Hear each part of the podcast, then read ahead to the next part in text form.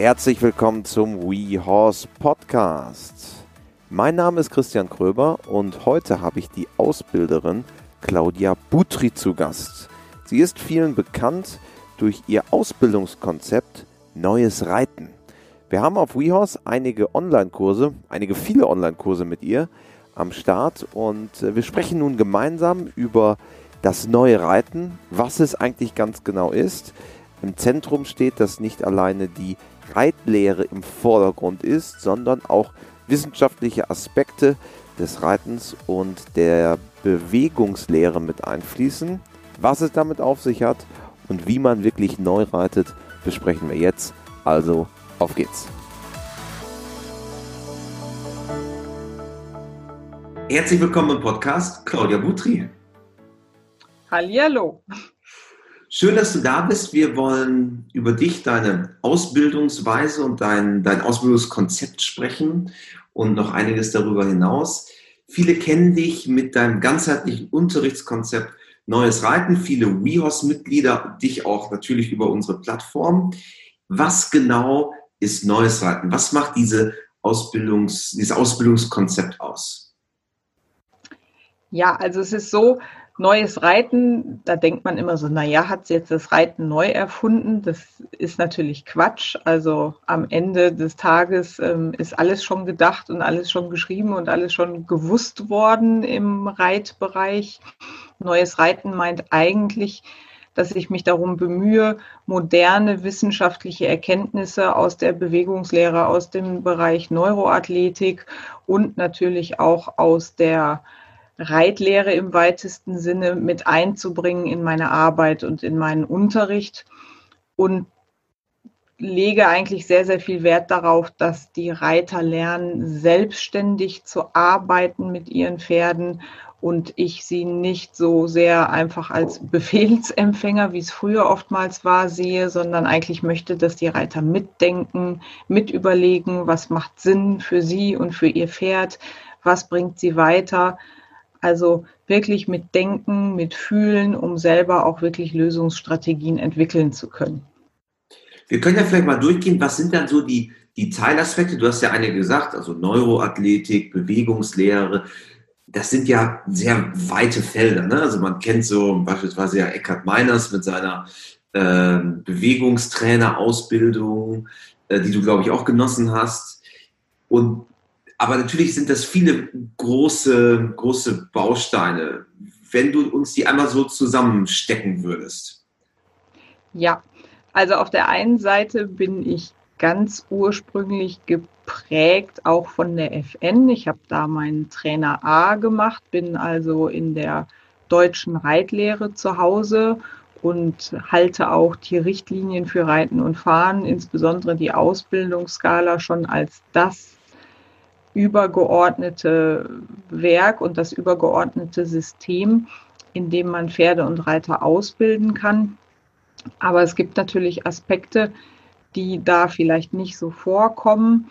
Und ich schaue einfach sehr, sehr gerne über den Tellerrand. Also zum Beispiel das Thema Bewegungslehre, das ist ein großer Baustein. Ich habe die Ausbildung zum Bewegungstrainer EM bei Eckhard Meiners gemacht und arbeite sehr viel damit, weil das einfach eine unheimlich gute Möglichkeit bietet, am Reitersitz zu arbeiten, den Reitersitz zu verbessern und als Ausbilder auch sehen zu können, wo vielleicht das eine oder andere Thema im Sitz des Reiters liegt, weil erfahrungsgemäß ist es oft so, dass die Pferde gar nicht das Problem sind, sondern das Problem sitzt leider Gottes meistens im Sattel. Und wenn ich da anfange, am Reitersitz zu arbeiten und den Sitz zu optimieren, ein besseres Bewegungsgefühl im Reiter zu kreieren, dann habe ich eine ganz, ganz super Möglichkeit, auch das Pferd damit zu verbessern.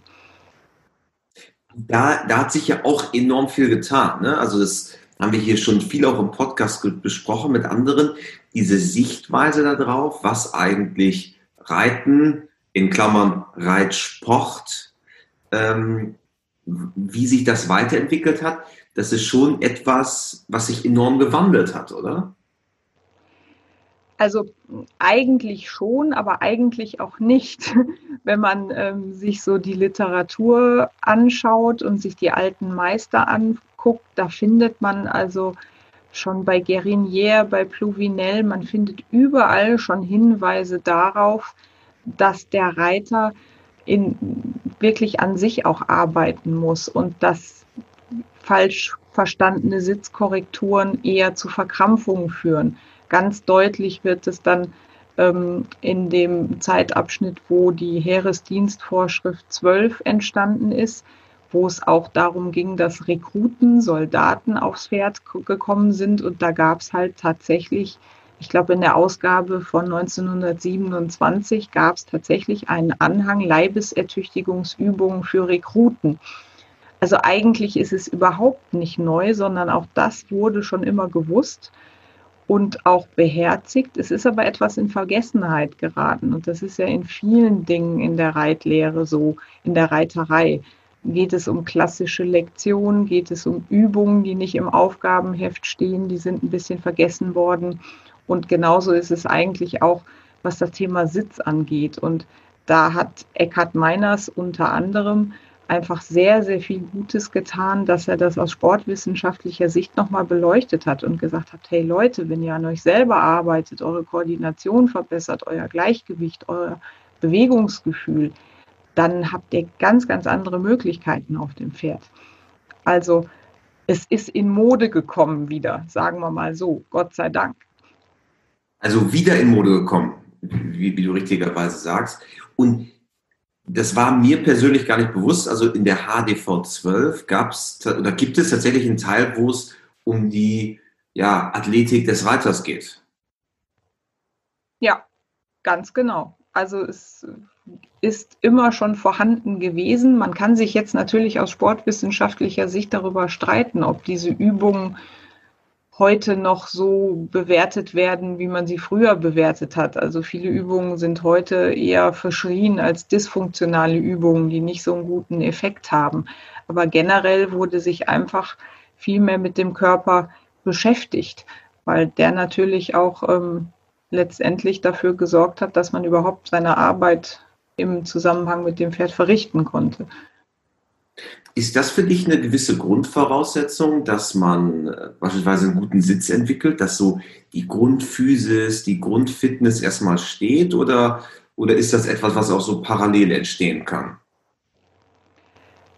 Also es braucht schon eine Grundfitness. Also wenn man sich das so überlegt, ähm, braucht man eigentlich schon sehr viel. Also es geht in einem gewissen Grad auch um eine Grundkraft und eine Grundkondition, aber es geht vor allen Dingen um Beweglichkeit, um Koordination und da sollte man von vornherein schon gut drin sein oder sagen wir mal, es erleichtert die Sache enorm, weil Reiten ist einfach ein hochkoordinativer Sport. Wir müssen ganz, ganz viele verschiedene Dinge gleichzeitig machen. Die Arme machen was anderes als die Beine der Kopf guckt unter Umständen woanders hin, als die Fußspitze hin zeigt. Das sind alles kleine Dinge, die aber enorm wichtig sind. Und wenn ich das vorher schon gut kann oder gut darin geübt bin, dann ist es viel, viel leichter, auf dem Pferd zurechtzukommen, als wenn ich das noch erarbeiten muss. Was dann die sportartspezifischen Geschichten angeht, ich sag mal das Konzert der Hilfen, wie Spielen, Sitz, Schenkel, Zügel zusammen das ist natürlich was, was ich dann auch tatsächlich auf dem Pferd lernen muss. Aber wenn ich grundsätzlich schon mal ein gutes Bewegungsgefühl habe, mich selber gut wahrnehmen kann, wo sich mein Körper im Raum befindet, gut im Gleichgewicht bin, dann habe ich es einfach viel, viel leichter, als wenn ich mir das alles auf dem Pferd erarbeiten muss. Und ehrlicherweise hat es das Pferd auch leichter. Unbedingt, unbedingt.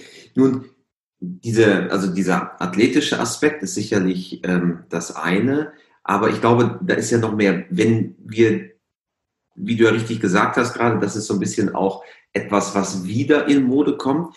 Was würdest du sagen, ist auf der anderen Seite der Klaviatur dann das Hochmoderne, was dann dazu kommt bei dir?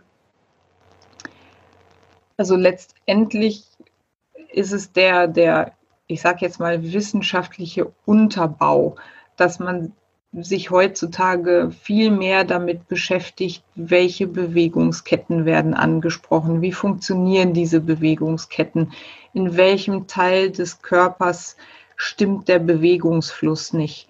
Ich glaube, bei den alten Meistern war das einfach sehr, sehr viel Erfahrungswissen. Die haben einfach ihren Blick geschult, die haben ein Auge dafür bekommen. Und heute kann man das im Grunde genommen mehr auf eine wissenschaftlichere Basis stellen und kann wirklich sagen, so, ähm, in dem Teil des Körpers passiert jetzt gerade keine Bewegung und deshalb haben wir in einem anderen Teil des Körpers zu viel Bewegung. Also gutes Beispiel ist vielleicht, dass der, wenn der Absatz nicht mitfedert oder dass der Unterschenkel unruhig ist, dann sagen viele Reiter zu mir, ah oh Mensch, mein Bein ist so unruhig und ich versuche das immer still zu halten, aber es funktioniert nicht.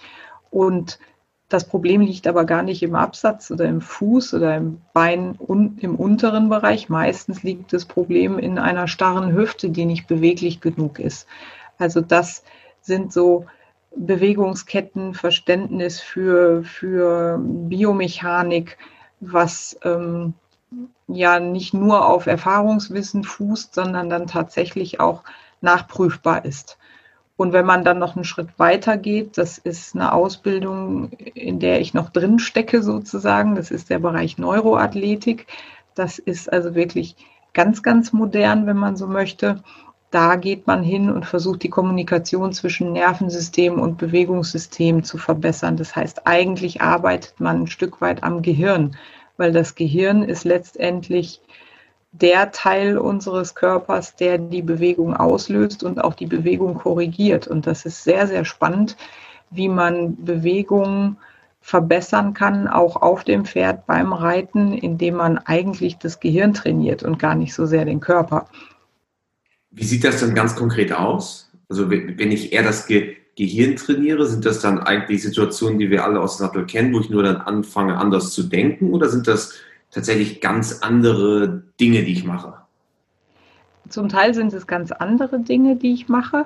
Also ich habe, um das kurz zusammenzufassen, in der Neuroathletisch, in der Neuroathletik geht es darum, die bewegungssteuernden Systeme zu beeinflussen. Das ist das visuelle System, das ist das propriozeptive System, das ist das, das System, was die Wahrnehmung des Körpers im Raum steuert und das ist das Gleichgewichtssystem. Und wenn ich jetzt im propriozeptiven Bereich arbeite, dann habe ich Gelenksbewegung, also alles Dinge, die man letztendlich im Bewegungstraining auch macht. Aber wenn ich so ans ähm, Gleichgewichtssystem gehe oder an das visuelle System, da macht man dann Augenübungen, Augenbewegungen, die kann man auch auf dem Pferd machen und die machen einen riesen Unterschied. Das ist sehr, sehr spannend und auch fast ein bisschen spooky teilweise, weil man halt manchmal gar nicht so genau sieht, was passiert oder man bewegt die Augen fünfmal rauf und runter und hat auf einmal ein völlig anderes Reitgefühl. Es ist wirklich verrückt. Wie, wie sieht sonst die in deiner, in deiner Ausbildungsphilosophie konkret die Umsetzung aus? Also arbeitest du ganz viel mit Sitzschulungen oder ist das eigentlich total spezifisch, so wie du dich auf deine Schüler einstellst oder beispielsweise auch mit den Online-Kursen, die wir mit dir haben, wo es ja äh, sowohl allgemein als auch spezifisch ist. Wie, wie stellst du dich darauf ein, auf dieses Individuum? Also das ist mir halt total wichtig, ganz individuell mit den Reitern zu arbeiten, mit den Pferden auch, aber das ist wieder ein anderes Thema. Und das kommt wirklich ein bisschen drauf an. Also es gibt verschiedene Dinge. Ich habe sowas wie Everyday Work, wo ich wirklich regelmäßige Reitschüler begleite. Und da kommt es immer ein bisschen drauf an, was haben wir gerade. Hat das Pferd eher ein Thema, wo wir am Thema des Pferdes arbeiten müssen, oder hat der Reiter ein Thema, wo wir mehr am Thema des Reiters arbeiten müssen? Und das ist das Schöne, dass ich insofern recht weit aufgestellt, breit aufgestellt bin, dass ich da wirklich auch variieren kann und sagen kann, Mai, dein Becken ist heute so fest, jetzt müssen wir einfach mal ein paar Beckenübungen machen, sonst führt das hier zu nichts, ja. Und dann gibt es natürlich auch noch Kurse, die ich gebe, die dann zum Teil sehr spezifisch sind, wo es dann wirklich darum geht, so, wir machen jetzt wirklich reine Sitzschulung mit einer Theorie als Einleitung und wirklich mit reinen Sitzseminaren, die aber auch immer in Kombination mit dem Pferd stattfinden. Woher kommt so deine Neugierde an dieses Verknüpfen auch mit, diesem, mit dem neuen wissenschaftlichen Stand? Also wie, wie ist da so dein persönlicher Weg dahin? Also am letztendlich bin ich ja kein gelernter Reitausbilder, sondern habe ursprünglich mal ein Studium der Geisteswissenschaften absolviert und bin also generell an wissenschaftlichem Denken und ähm, Arbeiten auch interessiert. Soziologie, glaube ich, richtig? Genau, Soziologie mit Medienwissenschaften und Politologie, aber gut, das war, eigentlich sollten es Medienwissenschaften werden. Egal. Ähm, also ich bin einfach immer neugierig, ich bin interessiert an verschiedenen Herangehensweisen und meine eigene reiterliche Karriere begann im Grunde genommen ein bisschen so, dass ich mich so ausgeliefert fühlte. Der Reitlehrer hat mir irgendwelche Phrasen um die Ohren gehauen und ich habe überhaupt nicht verstanden, wovon er redet und was er mir mitteilen will. Da habe ich mir geschworen, sollte ich jemals in meinem Leben in die Lage versetzt werden, wo ich Reitschüler unterrichte, dann möchte ich das transparent haben, dann möchte ich, dass die verstehen, worum es geht. Die sollen verstehen, warum sie bestimmte Dinge machen und warum sie bestimmte Dinge nicht machen sollen. Ich möchte, dass sie die Fachsprache verstehen, dass sie einfach mir folgen können. Es hilft mir ja nichts, wenn ich unglaublich viele Worte verbraucht habe an meinen Reitschüler, aber der am Ende des Tages genauso schlau ist wie vorher. Also das ist so ein Antrieb und ich bin einfach sehr interessiert. Deshalb bin ich auch eingetaucht in die ganzen alten Meisters, habe mich total interessiert, wie haben die gearbeitet, was machen die und eben auch diese modernen Aspekte was steckt dahinter? Wie kann ich den Leuten besser helfen? Also das ist eigentlich ein Riesenantrieb, dass man Reitschüler hat, wo man merkt, ich komme da nicht weiter an dem Punkt und es muss doch irgendwas geben, wie ich demjenigen auch helfen kann, dass, dass er sich verbessern kann, dass er sich wohler fühlt, dass er sich sicherer fühlt. Und das ist so ein bisschen der Antrieb da, da steckt ja dann auch ganz viel Tüftelei dahinter am Ende, weil ich muss ja ganz genau schauen, wenn ich einen Reitschüler habe, wo ich nicht weiterkomme, was ist jetzt genau der Ansatzpunkt?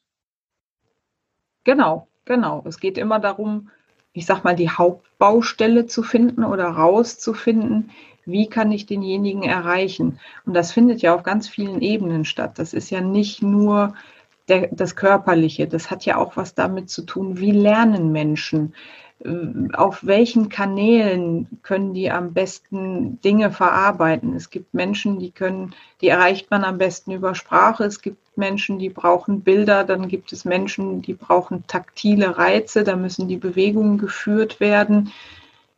Dann spielt natürlich auch die Psyche eine Rolle. Mit was für einer mentalen Grundeinstellung kommt der zu mir in den Reitunterricht? Wie ist sein Tag gelaufen?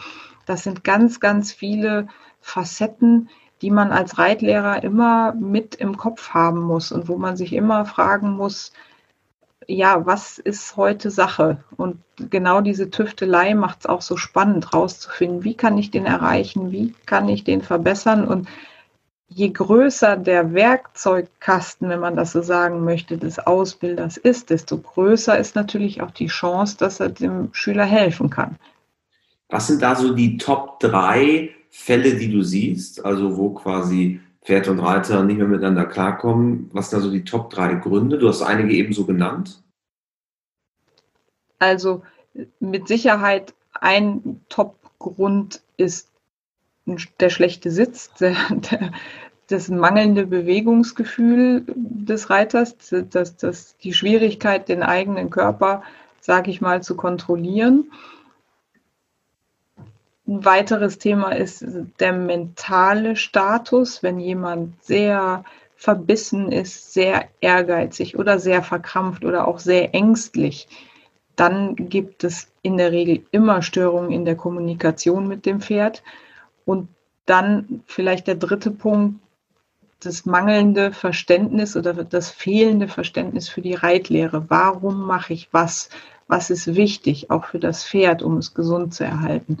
Und das sind so die Punkte, wo es, glaube ich, am meisten klemmt, weshalb es so viele Kommunikationsstörungen zwischen Reiter und Pferd gibt. Wie ist so dein, dein eigener ähm, Background? Bist du selber auch ähm, viel am Reiten oder ist wirklich so deine Passion wirklich das Unterricht geben, die Korrektur, auch diese etwas komplexeren Fälle dann, dann zu behandeln? Wie, ist da so dein Background? Also im Grunde genommen läuft das Ganze bei mir auf drei Ebenen ab.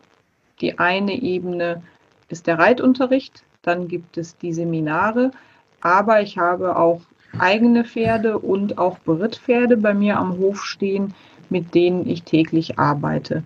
Das heißt, ich reite auch selber sehr, sehr viel und sehr, sehr gerne. Und das Ganze im schönen Allgäu. Ja, auch das noch. Das ist das Allerbeste daran. Und ähm, wir haben ja ein weiteres Projekt in diesem Jahr noch mit dir geplant und ich habe äh, währenddessen gelernt, dass es äh, quasi ab November schon akute Schneegefahr gibt, wenn man das so sagen kann, bei euch. Ja, das ist im Allgäu tatsächlich so, um nicht zu sagen, also wir hatten vor, ich glaube, anderthalb oder zwei Wochen hatten wir tatsächlich schon mal zwei Grad und Schneeregen. Also auf den Bergen, so ab 2000 Meter Höhe liegt auch schon Schnee. Also jedes Mal, wenn es jetzt anfängt zu regnen, haben wir oben in den Bergen schon Schnee und man muss damit rechnen. So ab Oktober wird es Zeit, die Winterreifen aufzuziehen und zu gucken, dass man seine beheizten Tränken in Ordnung hat und all diese Dinge. Nun hast du ja eben ähm, einige namhafte Ausbilder schon genannt, die auch dich in gewisser Weise geprägt haben. Was sind denn für dich so ein paar ähm, Eckpunkte oder ein, ein, paar Ausbilder, wo du sagst, ah, die machen das wirklich richtig, richtig gut und das finde, da würde ich oder da stehst du komplett hinter? Ja, also zum einen natürlich, wie vorhin schon erwähnt, mein, mein Ausbilder Eckhard Meiners, der macht das ganz, ganz großartig und ist aus meiner Sicht ein Segen für die Reiter und auch für die Pferdewelt. Ende auch ein, wenn ich einmal einhaken darf, am Ende auch ein Pionier in diesem Zurückbringen der Athletik. Ne? Also Absolut. Herr Meiners hat wirklich über 40 Jahre lang richtig hart gekämpft, dass seine Ideen und seine Ansätze wirklich auch Eingang finden in die Reiterei. Er wurde sehr belächelt anfangs und immer mehr Reiter haben dann verstanden, dass dieses Thema wirklich ein ganz, ganz großes, ein ganz, ganz wichtiges ist. Und deshalb ist es natürlich toll, dass es jetzt mittlerweile auch in der Berufsausbildung für Reitausbilder tatsächlich auch Prüfungsthema ist das ist wirklich, da hat er wirklich Großes geleistet, kann man nicht anders sagen. Okay, also Eckhard Meiners, damit haben wir losgelegt. Dann wäre für mich gerade jetzt in den letzten Jahren sehr, sehr prägend war und auch immer noch ist, ist wirklich Anja Beran, die sehr aus dem klassischen Lager kommt, die in der klassischen Reitkunst zu Hause ist und da fahre ich auch selber tatsächlich regelmäßig zum Training hin und nehme da sehr, sehr viel mit. Eben weil es halt da auch um diese kleinteilige, friemelige Arbeit auch mit schwierigen Pferden geht und es einfach ganz viele Übungsabfolgen und ähm, Lösungsstrategien gibt in der klassischen Reitkunst, die auch leider so ein bisschen in Vergessenheit geraten sind und kaum noch genutzt werden. Und da nehme ich also auch sehr, sehr viel mit und bin sehr froh, dass ich da diesen Kontakt habe und auch mit ihr arbeiten kann. Und dazu noch um die Ecke. Anja Beran ist, weiß nicht, ob das schon Allgäu ist, aber zumindest ist Allgäu Grenzgebiet. Es ist Allgäu, es ist Ostallgäu. Ja, ja, das ist noch soeben im Allgäu. Sehr gut. Liebe Claudia, am Ende eines jeden Weos Podcasts habe ich die vier klassischen Rehorse-Fragen, ähm, die ich natürlich auch dir gerne stellen möchte. Und Frage Nummer eins ist, hast du ein Motto, nach dem du lebst? Ich versuche immer im Jetzt zu sein. im Jetzt zu sein und nach vorne zu schauen. Okay, dann kommt Frage Nummer zwei. Haben wir schon so ganz leicht gestriffen, das Thema. Gibt es einen Menschen, der dich vielleicht auch besonders im Hinblick auf die Pferde geprägt hat? Puh, ich muss mal kurz nachdenken. Ein paar, paar Namen hatten wir ja eben schon. Also tatsächlich ist es so, dass mich einige sehr, sehr gute Reiter und Reitausbilder begleitet haben und auch nach wie vor begleiten. Aber ich möchte eigentlich sagen, dass am meisten Prägung durch die Pferde stattgefunden hat. Ich habe sehr, sehr viele verschiedene Pferde unterschiedlichster Ausbildungsniveau begleiten und reiten und arbeiten dürfen. Und die haben mich tatsächlich am aller, allermeisten gelehrt, ohne jemandem seine Kompetenz in Abrede zu stellen. Aber am Ende sind es die Pferde, die einem das meiste beibringen. Okay, wunderbar. Dann geht es weiter mit der dritten Frage. Wenn du Reitern bzw. Pferdemenschen eine Sache im Umgang mit ihren Pferden auf den Weg geben könntest, was wäre es? Pferde sind nicht einfach Sportgeräte, die wir nutzen dürfen, sondern Pferde sind eigene Persönlichkeiten, die mit Respekt behandelt werden möchten, die Achtung verdienen. Und das ist das aller, aller, aller Wichtigste, dass wir immer darauf schauen, pferdegerecht mit den Pferden umzugehen und zu arbeiten. Wenn man in die Geschichte guckt, Pferde sind im Grunde genommen der Grundstein unserer Zivilisation. Wenn die uns nicht ermöglicht hätten, Waren und große Strecken zu überwinden und zu transportieren, dann wäre die Zivilisation aus meiner Sicht nicht das, was sie heute ist. Und es ist einfach Zeit, dann den Pferden ein bisschen was zurückzugeben, indem wir einfach artgerecht und ordentlich und respektvoll mit ihnen umgehen. Und dann zum Abschluss vervollständige bitte diesen Satz. Pferde sind für mich.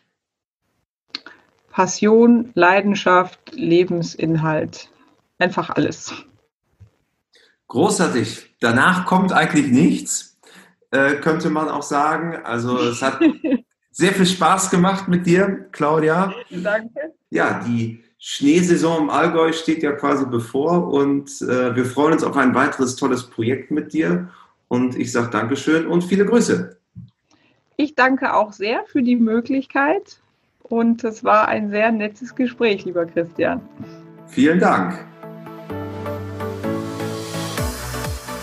Falls dir diese Podcast-Folge gefallen hat, lass gerne eine 5-Sterne-Bewertung da. Wir sagen Dankeschön.